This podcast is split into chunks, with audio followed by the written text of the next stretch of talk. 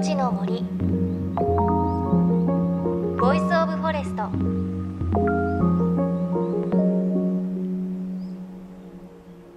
おはようございます。高橋万里恵です。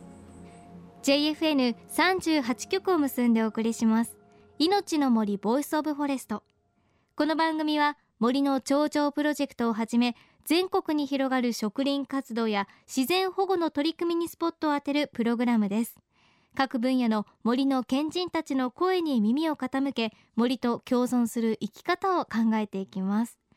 さあ早いもので8月にね入りましたね。あの我が家ではトウモロコシを育てているんですがちょうど2ヶ月ぐらい前ですかね種を植えたのはもうトウモロコシ大きいものは私の肩ぐらいまで背があってちょっとねあの独特のヒゲとかも見えてきて早く収穫できないかなと思って楽しみにしています。でこの時期の美味しい旬の野菜といえば他にもオクラとか唐辛子ゴーヤとなんとなくどれも形似ている気しますよね。私この前オクラとえーとみょうがと納豆としそをのっけたおそうめんその上につゆをぶっかけたおそうめん初めて作ったんですがとっても美味しかったです。なんかさっぱりいただけてただやっぱりちょっと私そうめんでは夜ご飯足りなくって食べ終わって30分後ぐらいからまたお腹空いちゃったのでそのままスーパーに駆け込んでメンチカツを2個食べて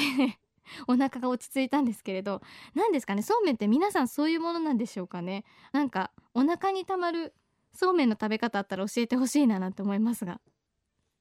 さあそして今週の命の森は連続でお届けしてきました苔のお話の最終回です。だんだん苔の魅力に気づいてきたという方もいらっしゃるかもしれませんが今日は苔が好きで好きでしょうがない苔マニアの方々のちょっと不思議な集まりのお話です。苔の好きな人の集まり、ええ、日本戦隊類学会という学会があって今ですね約500名近くの方がいます、うん、しかしその中ではまあプロの研究者っていうのは本当少なくて大体そういう苔を好きな方愛している方がほとんどで大体その夏休みですね行って大体家族連れで参加する人もいるし、うんうん、結構その温泉地などで開催することが多くてですねホテルだとか宿に泊まって、えその大体3日間は苔三昧に なるということですね。ちょっと他の学会が違う雰囲気かもしれません。じゃあもう家族も連れてきて、はい、もうみんなで苔談義みたいな。はい、ですけども、まあそれだけでやっていると、まあ一般的に言うとまあオタクの集まりみたいで、やはりですね学会として何十年も歴史がある団体としてはやはり社会貢献も考えなきゃいけない。はい、あるいは苔が存在する意味みたいなものをですねもう少し世の中に広めたいということで、えー、日本の貴重な苔の森というプロジェクトを始めまして、はい、まあ、よくあの名水何線とか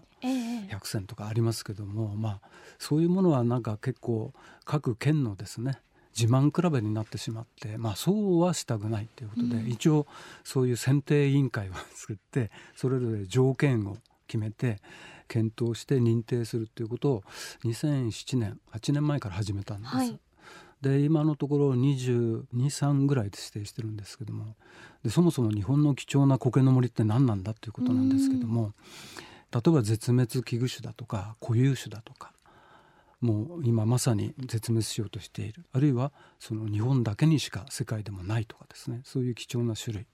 あるいは苔があることでその景観が非常に美しく保たれているとかそういう場所を苔の森と呼んで、ええ、おそらくそういう苔がそこにいるためにはきれいな空気だとか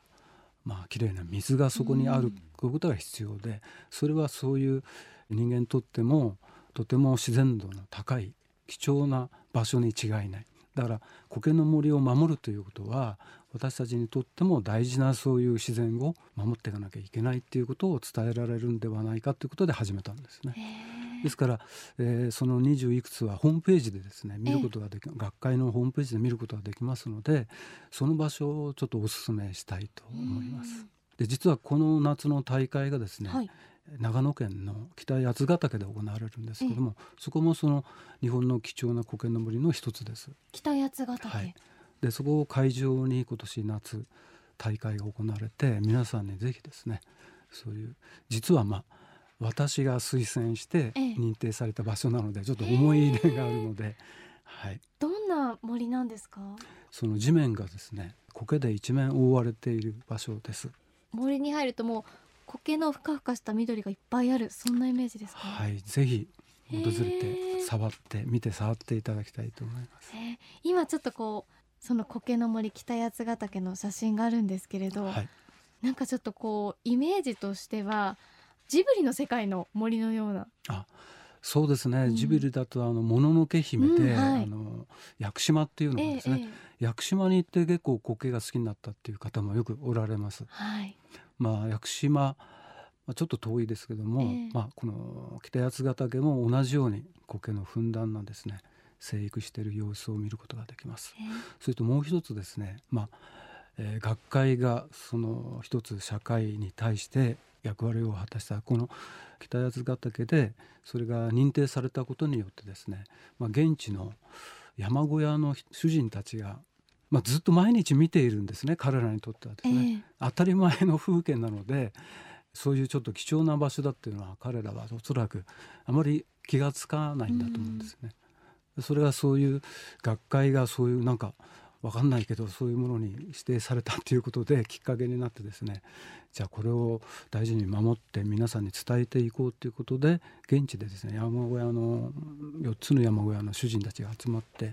北八ヶ岳苔の会っていうのを作ってですねあの保護だとかあのいろいろな PR を務めています。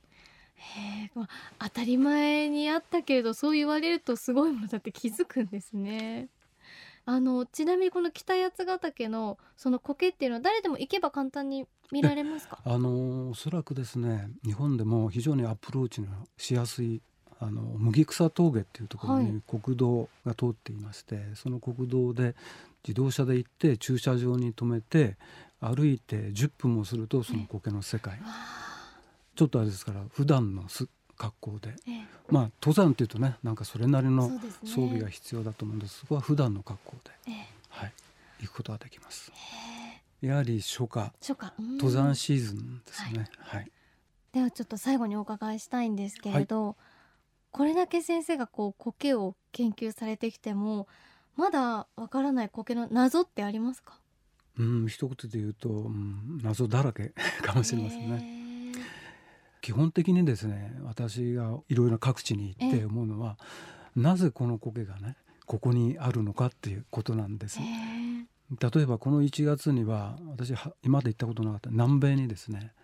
えー、チリに行ってチリの苔を見てきたんですけども、はい、これはやはりあのなかなかあの日本で見ている苔とは全く馴染みのない見たこともない種類があるわけですね。なぜ地球のね裏側のこんなところにこういう苔があって、うん、日本にはこういう苔があるのかっていうことは本当素朴な疑問で、まあ、苔は胞子で増えるんですけどそれは風に乗って地球上のいろんな場所に飛んでいって同じような種類が地球全体にあってもおかしくないんですけども、うん、実際はそうではなくてやはりその地域地域に異なった種類があるんですよね。不思議ですね。どうしてそうなってるのかな、まあ、楽しみでもあり調査をするっていう私のその原動力っていうかモチベーションにもなるので、うん、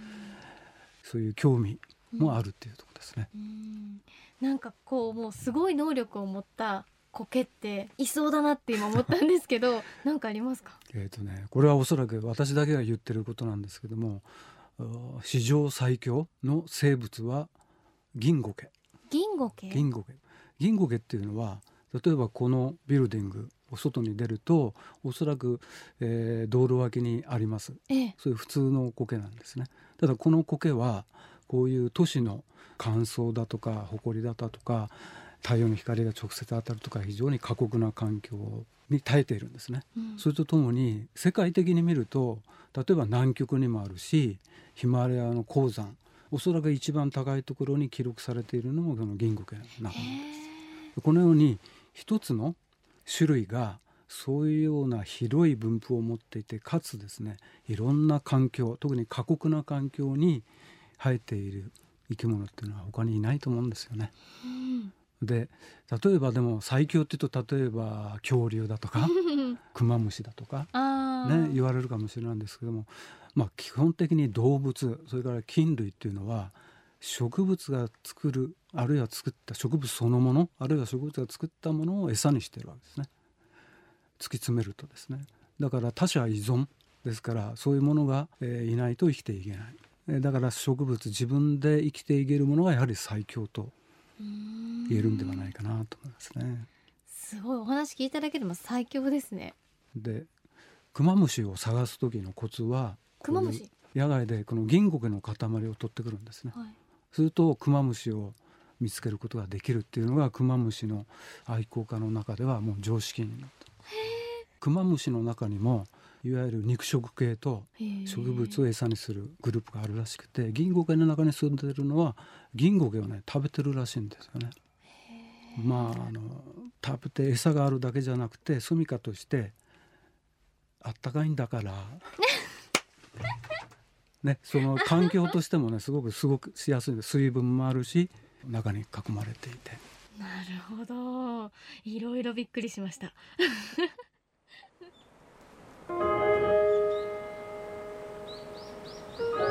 命の森。 Voice of Forest。命の森 Voice of Forest。今朝は国立科学博物館陸上植物研究グループ長で理学博士樋口正信さんに苔をめでる人たちの集まり日本蘚苔類学会のお話そして苔の魅力について伺いました。びっくりしましたね最後。まさかのあったかいんだからって。なんかもうあそこに全部持ってかれちゃって皆さん最初の方のお話覚えてないんじゃないかなと思うんですがやっぱりすごくこう印象的だったのはあの苔がちゃんとここにいるためには空気や水がきれいであることが必要でつまりこう苔の森を守るということは大事な自然を守るということにつながるということなんですね。いや苔ってこう本当にね地味な生き物だけれど賢くてそして本当に大切な生き物なんだなという感じがしました。あとはお話にもありましたが日本生態類学会の大会今年も8月4日の火曜日から8月6日の木曜日に行われます。で場所はあの樋口先生が推薦した長野県の北八ヶ岳というところで本当に写真を見るととっても魅力的なんですよね。こうすごく緑の苔がふわーっと広がっていて少し足を入れたらふかふかしているんだろうなそんな感じがしました。きっとね日本センタール学会の中でも先生のあのあったかいんだからとかそういうちょっとゆるいねお話も聞くことできるんじゃないかなというふうに思います。詳しくは日本戦隊類学会のホームページに載っていますので興味のある方ぜひチェックしてみてください。北八ヶ岳はアクセスも簡単ということで私も一回行ってみたいなと思っています。さあそして番組ではあなたの身近な森についてメッセージお待ちしています。メッセージは番組ウェブサイトからお寄せください。命の森 Voice of Forest。お相手は高橋万里恵でした。命の森。の森。ボイスオブフォレスト。